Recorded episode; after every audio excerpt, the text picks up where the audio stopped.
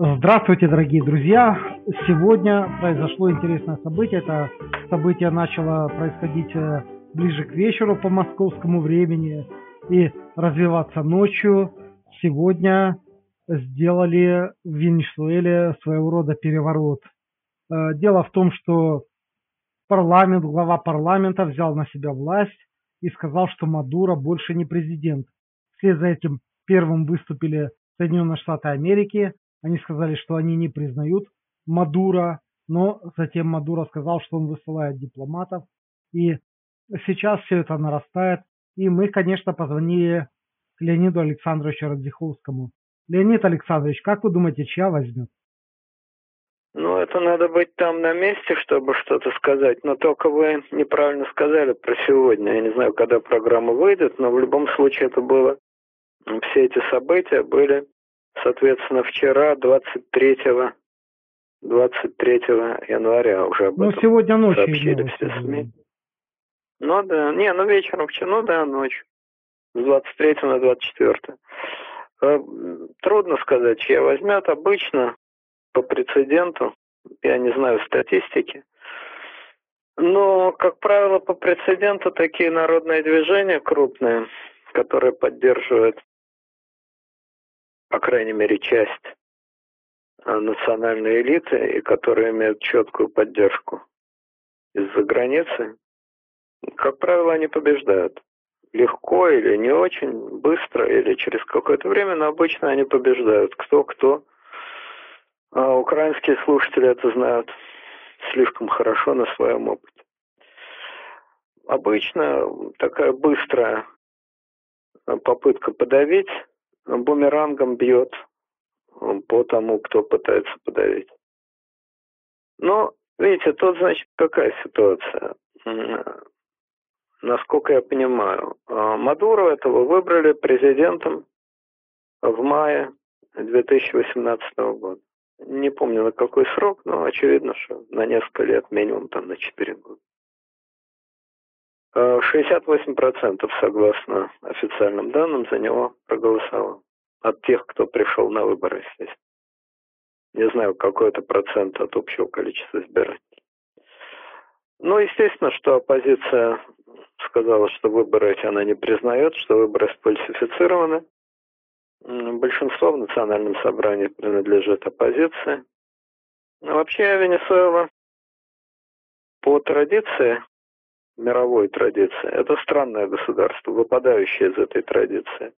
А вот для 21 века, наверное, это уже какая-то норма. Гибридная диктатура. Традиционно такого не бывает. Если в стране диктатор, то какие же к черту свободные выборы, какая к черту оппозиция и так далее.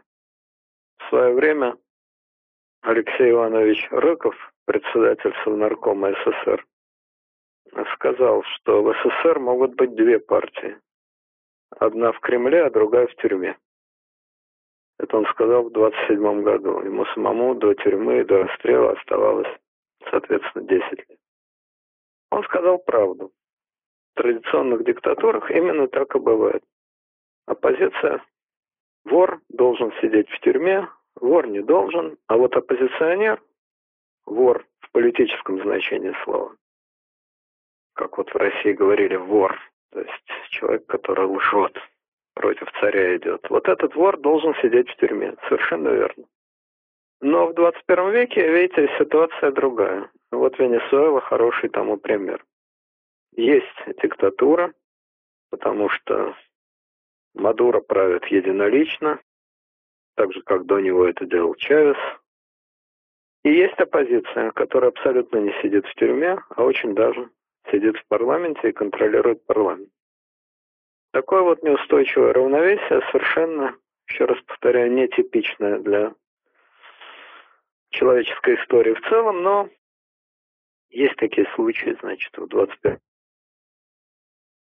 ну и к этому надо добавить, что Венесуэла, это все знают, страна, где произошла полная экономическая катастрофа. Там инфляция достигает каких-то тысяч процентов в год или десятков тысяч процентов в год. Народ практически на уровне голода находится. долларов в месяц. И это не условная цифра, а вполне реальная цифра для немалого количества людей. Как удалось сначала Чавесу, а затем Мадуро довести Венесуэлу до этого состояния, я этого, честно скажу, понять не могу.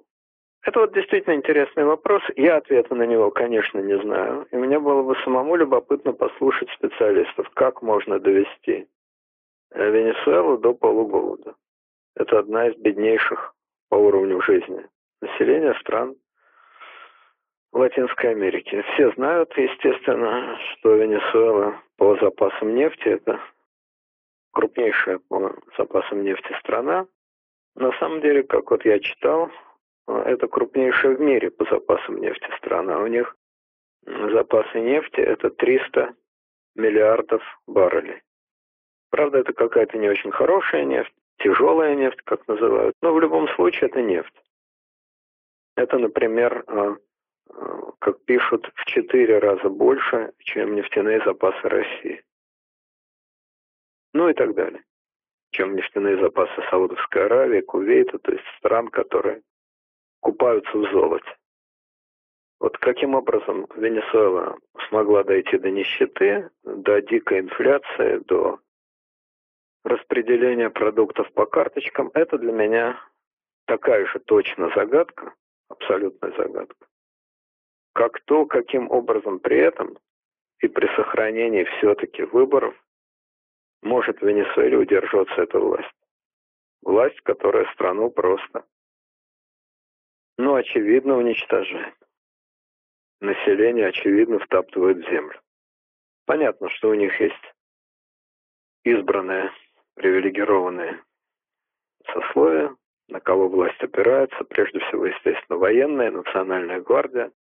Но понятно и то, что кроме уж совсем дебилов, все понимают, что без этой власти они будут жить гораздо лучше, включая вот эту самую национальную гвардию и, и прочие сословия. В общем, жизни на уровне арабских шейхов там вроде бы нет ни у кого. Ну, может, лично у Мадура там и у пяти его ближайших людей. А так, в общем, это нищенская жизнь. Что у населения, что даже у тех, кто это население давит. Таким образом, сплошные загадки. Вот э, если интересно э, послушать меня, то не потому, что я знаю ответы. Я их не знаю. Я бы с удовольствием послушал тех, кто их знает.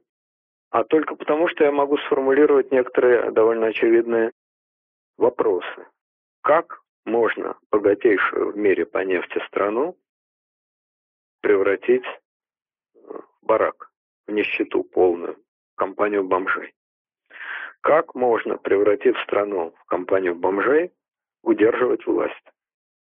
И, наконец, как можно, превратив страну в компанию бомжей, удерживать власть в условиях полуоткрытого, полудемократического режима. Это для меня все открытые, непонятные вопросы, но вот так обстоит дело. А самое интересное, кто же в такой ситуации будет выступать за Мадуро в его поддержку. Будет ли реально Национальная гвардия стрелять в народ? или не будет? Вопрос неясный, молчит наука. Значит, э, не только Соединенные Штаты, но практически все страны Латинской Америки признали еще не существующее правительство оппозиции. Оппозиция это, по-видимому, тоже не структурированная, это тоже совершенно раздрайная такая компания депутатов Евросоюз хочет их признать. Ну, понятно, кто их не признал. Их, естественно, не признала Боливия, которая ближайший союзник. А, сначала Чавес, а потом Мадуро, ну и, само собой, разумеется, Куба. Ну, это понятно. Ну да, еще Кроме Мексика того, там... восстав... А Мексика не признала восставших? Или да, признала? пока не признала, она выдерживает нейтралитет. Ну, мы знаем, что, например... Нейтралитет? Да, да, она пока ничего не говорит. Э, Но мы знаем, что, например, Диего Марадона сказал, что Мадуро это лучший президент для Венесуэлы. Ну, если это сказал сам Марадона, то тут действительно спорить не с чем. Если к Марадона прибавится еще Пеле, и еще э, парочка боксеров, еще, может быть, сама Чичалина из Италии, ну тогда дело Мадуро в шляпе. Ну, тогда его да... победа гарантирована. На данный момент, наверное, главное, что такие европейские лидеры, как Макрон, говорят, что уже Хуан Гуаида является президентом Венесуэлы. Наверное, более важно. О роли Соединенных Штатов мы, надеюсь, еще поговорим далее. Ну, значит, э, интересно из того, что вы сказали, интересно только позиция Мексики. Нейтралитет Мексики, вот это действительно любопытно. Потому что позиция Боливии и Кубы абсолютно очевидна. Извините, а, так же, как и позиция... Возможно, позиция Мексики это э, в пику Соединенным Штатам и Трампу лично. Ну, нет, вне всякого сомнения, это против США, это понятно. Но, учитывая нынешнюю историю со стеной, понятно, что Мексика не может так легко поддержать Соединенные Штаты. Но поддержать Соединенные Штаты – это одно, а не поддержать восстание в Венесуэле – это другое. Ну ладно. Значит, понятно также, кто еще входит в этот интернационал. Ну, естественно, Иран не поддерживает э, восставших и признает, конечно же, Мадуро. И вот э, Турция, Эрдоган, которого вообще понять совершенно невозможно, потому что он на ходу переобувается, причем одну ногу переобувает в один башмак, а другую ногу переобувает в другой башмак. Он, значит, позвонил Мадуро и сказал, что вот, брат, то, все, пятое, десятое. Вот почему я так сказал про Эрдогана, потому что он ну, действительно на ходу чудеса творит. То он был лучшим другом России. Теперь он опять качнулся к Америке. В ООН они голосуют против российских резолюций. Они опять покупают какое-то американское оружие. Они, значит, вроде бы с одной стороны договариваются с американцами в Сирии, а с другой стороны другой ногой он договаривается с Россией. В общем, Эрдоган крутится, конечно, ему бы в балете выступать.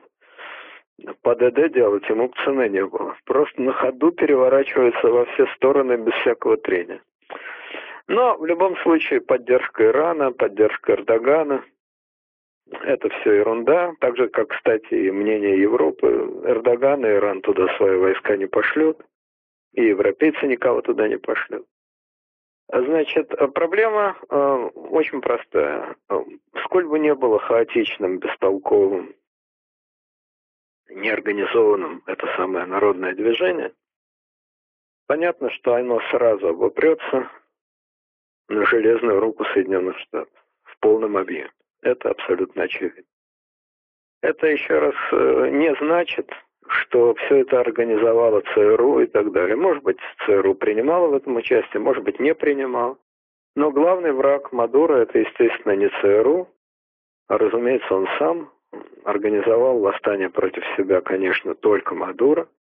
Ну, как всегда, как, собственно говоря, все диктаторы, все короли, все всегда организуют свое крушение сами.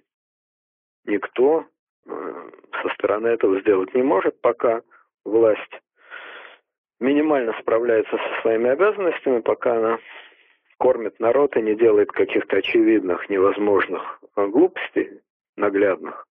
Ну вот как у вас Янукович, который на ходу метался слева направо, справа налево, вообще уже просто потерял голову. Кстати, вот, пока власть извините, не делает каких-то... Э, сегодня, э, если мы уже вспомнили о Викторе Федоровиче, то сегодня два события. Во-первых, пишут, что он перенес операцию, и второе событие, украинский суд признал его виновным в государственной измене. Ну, понятно. Ну, пожелаем ему выздоровления, а украинскому суду получения здорового Януковича перед своей светлой очи. Но я его назвал просто как пример, как наиболее такой на глазах пример того, как человек сам устраивает себе все. Понятно, что всегда участвуют иностранцы, иностранные разведки, иностранные дипломаты, иностранные деньги, но понятно и то, что здоровое государство, ну здоровое, то есть еще раз повторяю, где люди хотя бы едят нормально раз, и где власть на ходу не меняет правила игры и не совершает каких-то ну, совершенно невозможных глупостей. Так вот, такое нормальное государство и такую нормальную власть никто извне свалить не может. Если у власти есть иммунитет, то это как организм его вирусы не добьют. А если иммунитет равен нулю, то понятно, что первая попавшаяся инфекция валит этот организм. Итак, э, какова бы там ни была роль ЦРУ, США и других всяких организаций, но кузнец своего счастья, конечно, конечно, сам господин Мадуро. Хотя, еще раз повторяю, как он умудрился довести страну до такого состояния, это интересный вопрос. Ну вот, значит, если новая власть установится достаточно быстро, а Мадуро сбежит там на Кубу или в Москву, то понятно, что рулить будут Соединенные Штаты. Я думаю, что вполне в их силах в относительно короткий срок, если там не будет гражданской войны, а причин для нее вроде бы особо нет, потому что как-то я плохо себе представляю этих мадуранцев, которые будут отпихивать полную миску и кричать «нет», только голодать, только голодать. Вот, значит, если там не будет гражданской войны, то навести порядок в стране, где еще раз 300 миллиардов баррелей нефти, и начать эту самую нефть качать, это едва ли представляется какой-то неразрешимой проблемой. Но последствия такого развития событий будут очень существенными, конечно. Такого, это значит, если Мадуро вылетает и начинает э, восстанавливаться под американским патронажем, нефтяная промышленность Венесуэлы. Американцы снимают санкции. Как известно, Венесуэла находится под жесточайшими американскими санкциями. Вот, американцы снимают санкции, начинают качать нефть. Вот здесь, значит, нам надо, очевидно, обратиться к России, потому что главный, ну или один из главных интересантов в этом деле, это, конечно, Россия. Вот э, ситуация с Венесуэлой, она, очевидно, принципиально отличается от всех этих глупостей. С Крымом, с ДНР, с Сирией, с Курильскими островами и с прочими понтами. Вот все, чем Путин занимался до сих пор, это понты. Его личные понты, национальные понты, народные понты. Но это понты. Вот очень часто по этому поводу разворачиваются дискуссии, когда Одни люди пытаются найти в действиях Путина глубокий экономический смысл, а другие люди говорят, что а, если этого экономического смысла нет, то и действия невозможны. Такие методологические споры. Действия возможны без всякого экономического смысла. Люди легко покупаются на действия без всякого экономического смысла. Но, конечно, если есть экономический смысл, реальный экономический смысл, то это совершенно другой уровень заинтересованности и совершенно другой уровень политики. Даже если никаких понтов там нет. А понтов у России в Венесуэле действительно особенно нет. А вот экономический смысл там, еще раз повторяю, кардинально в отличие от Украины, от Сирии, там есть огромный. Ну, начать с того, что главная государственная компания России, компания Роснефть, э, дала кредитов, вложила инвестиции и так далее по разным оценкам от 30 до 40 миллиардов долларов в Венесуэлу. Причем тут надо подчеркнуть еще значение личного фактора, потому что это не просто компания Роснефть, а это именно лично, персонально Сечин Игорь Иванович. Ну, понятно, что журналисты говорят, что компания это как компания, это может ничего и не принесло. А вот отдельным, как говорится, работникам этой компании это очень даже принесло. И еще очень даже принесет. Ну, понятно. Венесуэла страна абсолютно коррумпированная по уровню коррупции. Я думаю, что далеко обогнала и Россию, и Украину, и, и все остальные э, страны Леонид СНГ. Александрович, а как вы думаете, вернет ли Гуаида эти вот миллиарды долларов, которые вбухала Венесуэлу Российская Федерация, Сечин и другие ребята? Ну вот я сейчас к этому как раз и перехожу. Значит, э, Венесуэла страна абсолютно коррумпированная. Понятно, что там никакой границы между так называемыми государственными деньгами, личными деньгами и откатами нет. Поэтому, как один из карманов, как один из карманов, а, значит, высших чиновников России, Венесуэла была незаменима. А, никаких, конечно, денег она России категорически не вернет. Это даже вопроса на этот счет никакого нет. Прежде всего потому, что даже официально, насколько я знаю, вот эта самая государ... значит, Национальная ассамблея, которая сейчас пытается взять власть, тогда же официально они заявили, что они эти инвестиции и эти займы не признают. Что это личные игры Мадуро, пусть Мадуро из своего кармана и возвращает. Но даже если бы они ничего подобного не заявили, даже если бы они сто раз заявили, что они признают эти займы признают эти инвестиции, ну и что, ну заявили бы. А дальше уже, как любит говорить Путин, от мертвого осла уши получите, а не кемскую волость, а не деньги. Какое бы ни было правительство в Венесуэле, Венесуэла не станет Швейцарией и Данией, она не станет прозрачной страной. И поэтому даже 30 раз сказав, что мы вам деньги вернем, она, естественно, ничего не вернет. Поэтому эти деньги пропали. Но опять же, когда говорят, вложили 30 миллиардов, это тоже надо понимать символически. Вряд ли вот э, Сечин привез туда мешки и пересчитали купюры, а там 30 миллиардов. Сколько реально вложили, я думаю, этого не знает уже и сам Сечин. Тем более этого не знает Мадуро. Но тем не менее 30 или не 30, но вложили туда бешеные сумасшедшие деньги. Такие деньги, которые, конечно, никакому российскому региону не снились. Такие деньги, на которые любой Смоленск можно превратить а, в Дубай. Эти деньги пропали по-любому. Но они изначально были обречены на то, что они пропадут. Разница была только в том, что изначально имелось, по-видимому, в виду, что они пропадут для государства, но вернутся для государственников отдельных. Что, как вы понимаете, этих государственников волнует намного больше, чем безличные государственные деньги. А теперь они пропали, пропадут, если Мадуро вылетит. И для государства, и для государственников. То есть это экономическая катастрофа. Не столько для государства России, хотя для государства России это тоже крайне неприятно. Реально неприятно.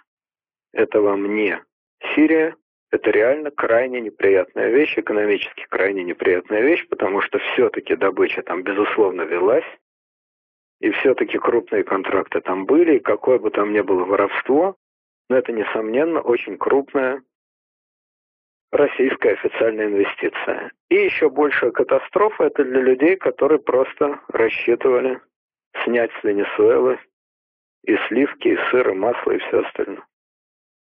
Вот это тот случай, про, которым, про который в известном фильме сказано.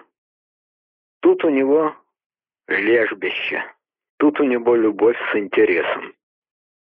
Вот Сирия — это понты. ДНР — это понты. Ну да, воруют там, понятно, но масштаб не сопоставим. А вот здесь лежбище. Любовь с интересом. Настоящая любовь. Да, недаром, И вот недаром настоящее... первое место в мире по неразведанным запасам нефти. Ну вот я об этом говорил, да. 300 миллиардов баррелей запас. И вот, значит, это лежбище э, уводят непосредственно из-под носа. А я должен сказать, что реакция России очень слабая, пока во всяком случае. Ну, чего-то там пискнул МИД, ну, чего-то там сказал Песков, ну, в общем, это никакой реакции. Это может объясняться разными вещами, прежде всего шоком, потому что произошло все быстро, внезапно, хотя шло к этому давно. Собственно, иного развития событий, так-то уж по совести говоря, ждать не приходилось. Насколько люди могут голодать во имя... А во имя чего, кстати?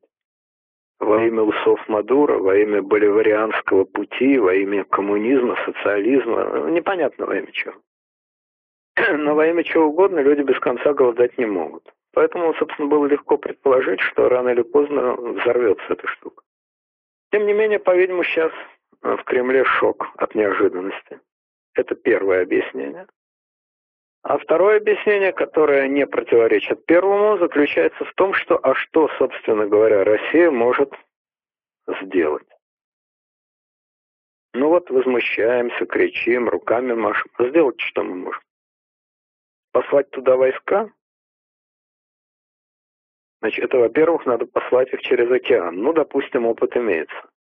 В свое время советские войска воевали в Никарагуа. Кстати, Сечин там был тогда.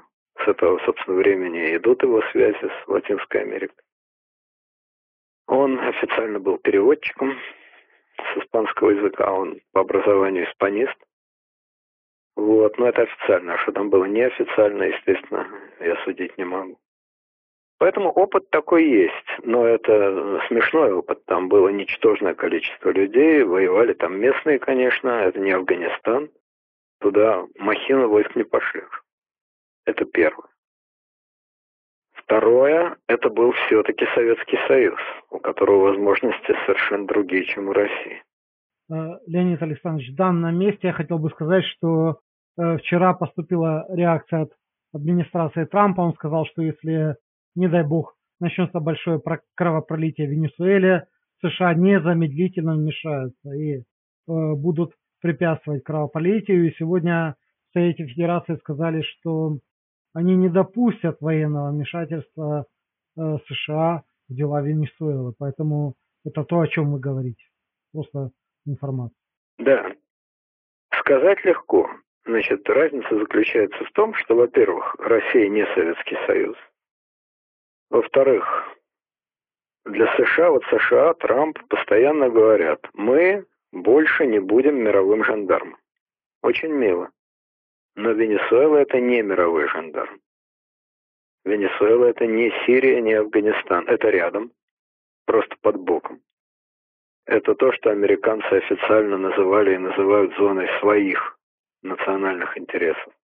Ну вот примерно как Россия, СНГ ту же самую Украину, Белоруссию, там, Среднюю Азию называют зоной своих национальных интересов и страшно возмущается, когда там появляются другие люди. США точно так же Латинскую Америку называют. С той только разницей, что возможности в США совсем другие, чем у России.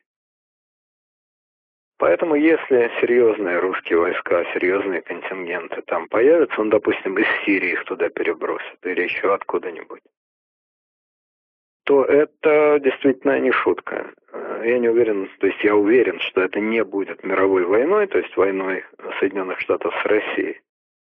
Но совершенно понятно, что все санкции, которые до сих пор американцы делали против России, покажутся просто детской игрушкой, таким милым приставанием по сравнению с теми санкциями, которые последуют в ответ на вторжение, ввод военной помощи законному правительству. Ведь формально ситуация ровно та же самая. Есть законное правительство. Вот в Сирии законное правительство это, соответственно, Асад. А в Венесуэле это Мадуро. Против законного правительства выступили мятежники. Тот факт, что эти мятежники представляют парламент страны, никого не интересует в России. Есть законное правительство, есть мятежники, агенты ЦРУ и так далее. И мы для защиты законного правительства посылаем туда свои войска. Поэтому с формальной пиаровской точки зрения здесь все вполне прокатит. А вот с реальной военно-технической точки зрения этот номер, я думаю, абсолютно не танцует. Никакие Вагнеры там ничего не сделают. Детский сад. Потому что там будут американцы. А не Вагнеры, а реальная военная сила, ну, мне кажется, что это просто и технически, военно-технически невозможно, просто доставить их туда, развернуть и так далее. В абсолютно враждебном окружении, потому что все страны, э, э, граничащие с Венесуэлой, против.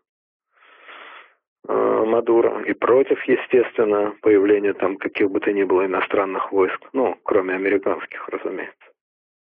Вот, значит, рассчитывать в этом смысле не на что.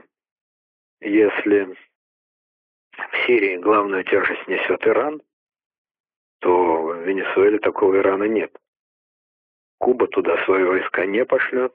Боливия тоже сильно сомневаюсь.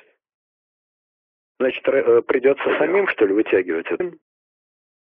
Даже если боливийцы кого-то туда и пошлют, то что такое боливийская армия, это, конечно, не смешной анекдот. Кстати, боливийскую армию в 20-е годы создал широко известный капитан Рам, который потом этот опыт применил при создании штурмовых отрядов. Но это далекая история, к жизни отношения не имеет. Короче говоря, вытягивать из болота э, бегемота Мадура Россия едва ли сможет в военно-техническом отношении, а ни в каком другом тем более не сможет. Вот это, мне кажется, тот случай, когда, с одной стороны, есть действительно реальные интересы, отнюдь не просто загибать пальцы, а с другой стороны, защитить эти реальные интересы абсолютно нечем, кроме крика в ООН. Это пиковое положение. Но это еще и не самое плохое на самом деле. Ну, пропадут эти инвестиции. Никто, повторяю, и не рассчитывал, что они вернутся в обозримый срок. Ну, ударит это по карману некоторых избранных а, людей, кстати, имена да. которых я называть не могу. Леонид Александрович, меня абсолютно удивляет последняя истерика прошедших суток, когда все пишут там 10 миллиардов, 17 миллиардов. Неужели эти люди думали, что если бы Мадуро остался у власти, эти деньги вернулись бы? Ну, это вопрос э, сложный, понимаете. Во-первых, еще раз повторяю, кому-то, безусловно, вернулись бы, да еще и с хорошими процентами. Ну да, кому-то, да. Ну, еще раз. Народу. Да, я, я не могу называть имена, потому что дело подсудное, доказательств, естественно, ни у кого никаких нет, но легко предположить, о ком может идти речь. Кому-то вернулось бы, это раз. Во-вторых, да, официальная цифра... А? На букву «С», наверное. Ну, уж не знаю, там, на какое-то пусть читали слушатели сами. Вот, значит, во-вторых, конечно, непонятно вообще, какие там инвестиции. Официальная цифра, которую я прочел, не 10 и не 17, а аж 30. Но еще раз повторю, я думаю, реальную цифру не знает никто.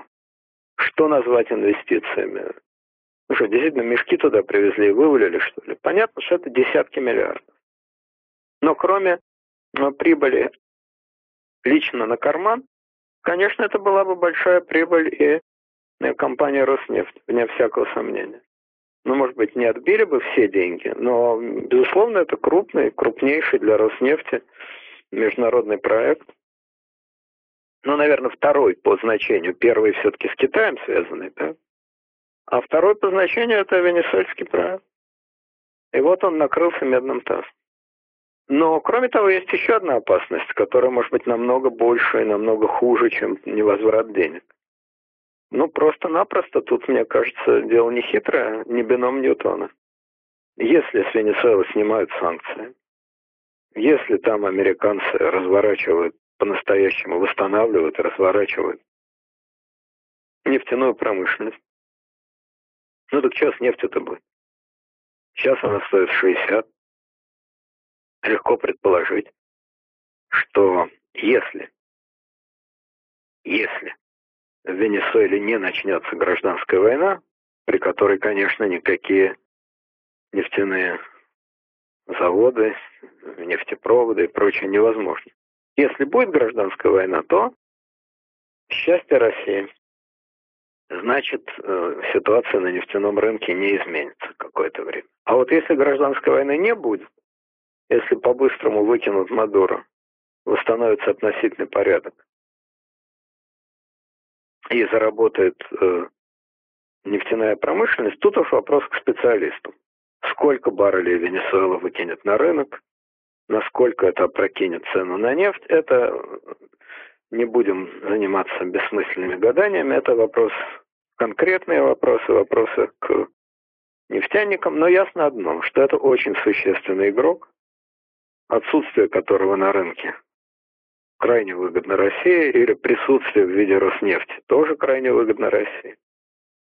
А его появление э, в виде американских компаний или каких-нибудь там совместных венесуэльско-американских, допустим, очевидно, что в таких странах, так же как и в Ираке, вся нефть принадлежит государству, это ясно.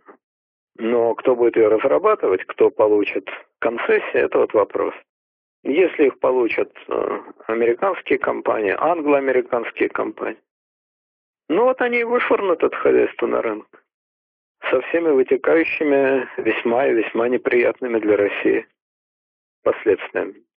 И это, кстати, отчасти объясняет экономическую политику Путина. Вот все возмущаются, что он, имея гигантский, ну просто такого еще вроде никогда и не было, профицит бюджета, все зажимает и зажимает. Очень мало вкладывается в инфраструктуру. Эти национальные проекты существуют только на бумаге поджимают расходы буквально на все. И повторяют глупейшую фразу «денег нет». Ну как же нет? Денег э, триллионы, если в рублях считать, и десятки миллиардов долларов. Профицит огромный. Как же так денег нет? О чем это? А это вот об этом самом, о том, что Путин и его команда, предвидя, ну, может быть, не венесуэльскую катастрофу, а какие-то вот такого рода проблемы, предвидя резкое падение цены на нефть, причем не на месяц и не на два, а надолго. Вот предвидя такие вещи, набивают загашник, чтобы, значит, э, в минуту жизни трудную, как в 2009 году, как в 2014 году, этот загашник открыть и спасти на какое-то время, во всяком случае, э, ситуацию и свою власть. Они не знали, разумеется, о том, что будет конкретно в Венесуэле, но такого рода неприятности возможны. Вот, значит, э, подводя итог, первое. Кто победит в неравном споре? Э, я бы ставил на нынешнего вот этого председателя национального собрания. Я его имя выговорить не могу. Какой-то там. Но скоро узнаем, привыкнем про... Хуан Гуаида? Гуаида, да. Ага, ну хорошо, пусть так. Вот, может и он не усидит, а кто-то другой придет, это не важно. Важно, что не Мадуро. Вот я его буду называть так, не Мадуро. А вот я бы ставил на не Мадуру, потому что, во-первых, народ доведен до ручки, раз. Во-вторых, есть конкретная совершенно очевидная, не болтаческая, не болтологическая, а конкретная помощь от Соединенных Штатов 2.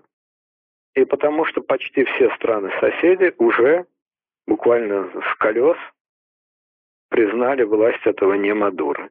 Это серьезное обстоятельство, которым мало что можно противопоставить. Мы знаем случаи, когда власть успешно восстановилась, качнулась, но восстановилась, победила э, восставших, так сказать. Это как раз случай Эрдогана. Но я бы все-таки их не сравнивал, потому что Турция отнюдь не доведена до такой нищеты, потому что соседние страны никак не вмешивались в ситуацию в Турции, и потому что это все-таки не было народное восстание, это было так или иначе какое-то военное выступление, которое Эрдоган сумел силами той же армии подавить. Поэтому теоретически вполне Мадуро, конечно, может победить, это надо знать изнутри ситуацию, но по прецеденту я думаю, что песенка Мадуро спета, это первое. Второе, я не верю в то, что Россия, кроме трепа ООН, ну, понятно, соберутся в бес, крики, там, истерики, все, что хотите. Соловьеву, наконец, тема появилась. Вот кто счастлив, вот кто выиграл. Он уже не может произносить слово Украина и не может произносить слово НАТО. При этих словах, я думаю, у него самого начинается нервный тик просто. И вдруг не было гроша, да вдруг Алтен. Ему свалилось на голову Венесуэла. Вот это счастье, так счастье. Вот. Но я не думаю, что кроме телевизионных истерик и беснований э, в ООН, Россия реально там что-то сможет. Вагнеры там абсолютно не по делу, их просто в землю вобьют. А реальные войска, настоящие войска, повторяю, далековато и стрёмно. Это надо с американцами всерьез бодаться. Опасная игрушка. Это два. Ну и три, если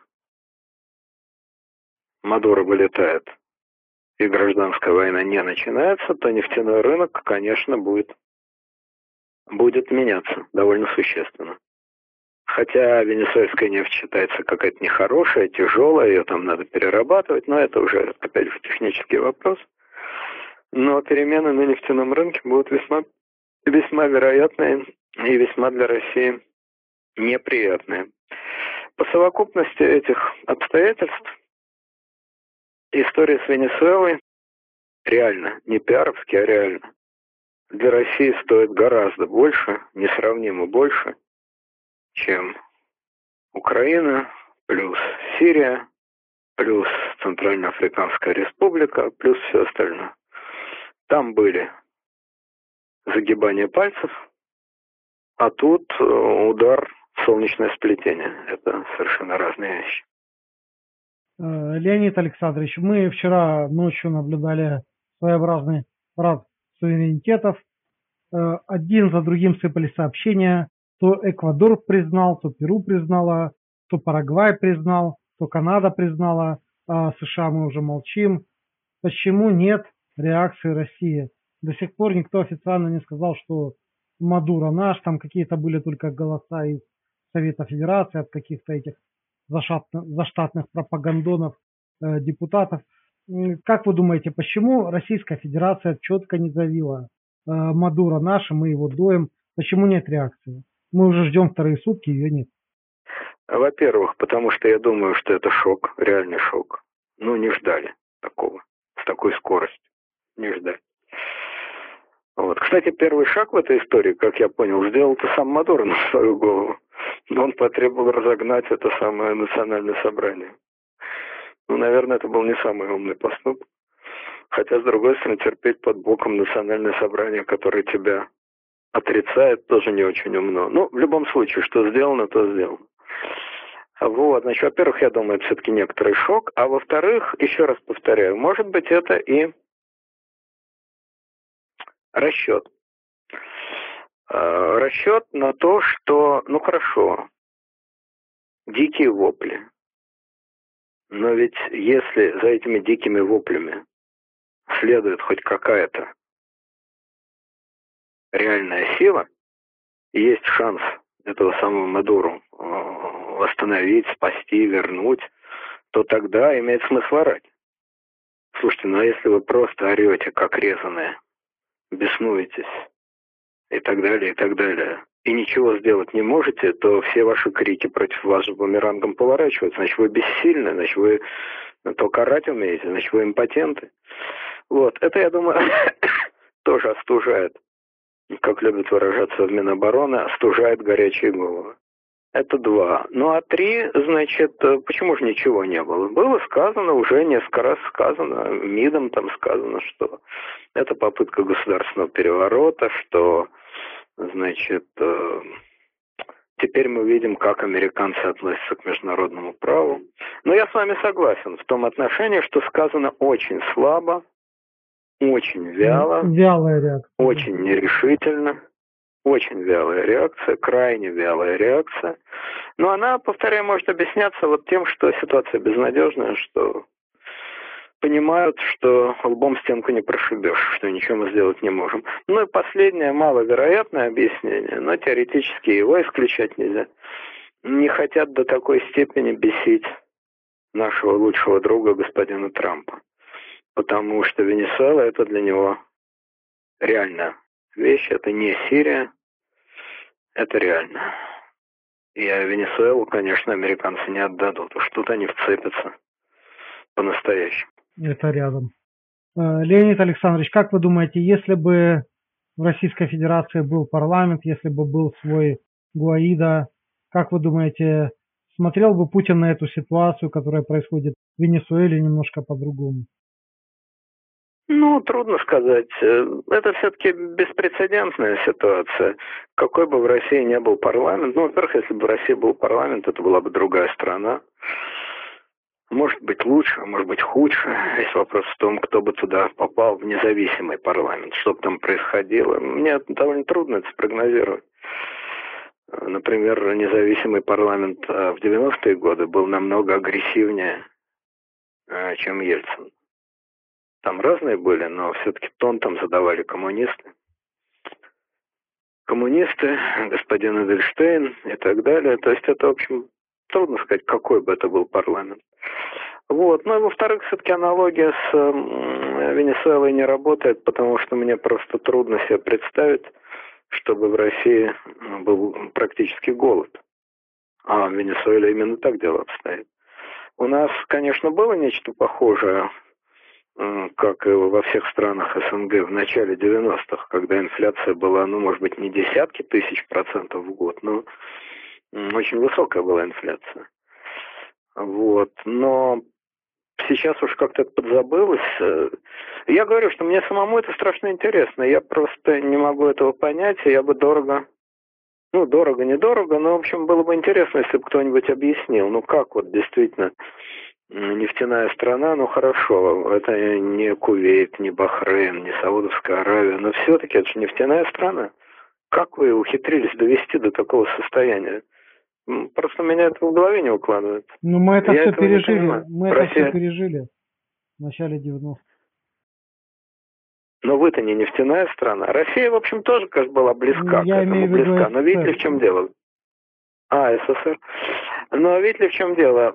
Все-таки надо иметь в виду следующее, что а, у нас был, была смена экономической формации, так сказать.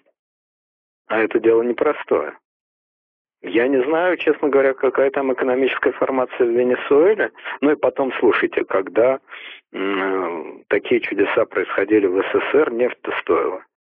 Насколько я помню, она на рынке стоила где-то 10, что ли, долларов. Ну, конечно, тогда доллар был подороже, чем нынешний доллар. Как-никак 30 лет прошло. Ну, допустим, он был вдвое дороже. Ну, значит, 20, ну, 30 долларов. Но сейчас он 60 стоит. А в Венесуэле этот ужас происходит уже лет, ну, много лет. То есть при высоких ценах на нефть да, у них просто какой-то тотальный ужас. В Венесуэле нет 250 миллионов человек, которых кормить нефть.